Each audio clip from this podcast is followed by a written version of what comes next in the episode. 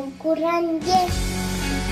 No se preocupe si no ha entendido. Solo hay seis personas más en el mundo que entienden lo que ha dicho este niño que se llama Cristian Cerqueda. Tiene cinco añitos y probablemente él no lo sabe, pero se ha convertido en la gran esperanza para el Ixcateco, que es ese dialecto en el que Cristian acaba de cantar.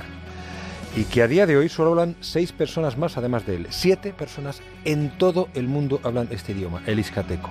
Cristian vive en Oaxaca, un territorio muy montañoso de México, con valles profundos y pueblos muy aislados y donde se concentra la mayor riqueza lingüística de todo el planeta. Fíjese, allí se hablan 16 idiomas indígenas distintos con decenas y decenas de variedades. Desde el Centro de Estudios y Desarrollo de las Lenguas Indígenas de Osaka, el CEDELIO, se está intentando salvar este tesoro. Que cada comunidad mantenga su lengua, además del español que ahora se enseña en los colegios. En el Cedelio trabaja Salvador Galindo, un maestro de 45 años, moreno, sonriente y empeñado en mantener a toda costa la riqueza lingüística de su tierra.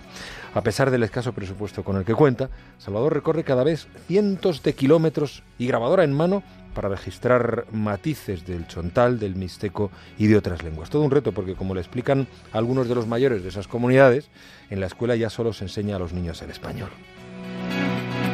Cada vez es más difícil encontrar familias o comunidades que hablen entre ellos, por ejemplo, en chontal.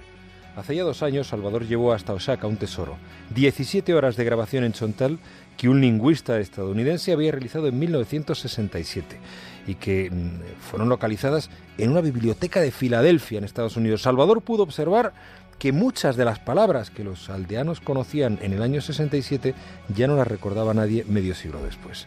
El chontal y el ixteco están en alto riesgo de extinción, pero Salvador mantiene la esperanza de que niños como Cristian revitalicen estas lenguas y aprendan a amarlas. Solo así se logrará que no se pierda una determinada manera de ver el mundo, unos matices y unas tradiciones que acaso merezcan de verdad ser salvadas. Más de uno. Juan Ramón Lucas.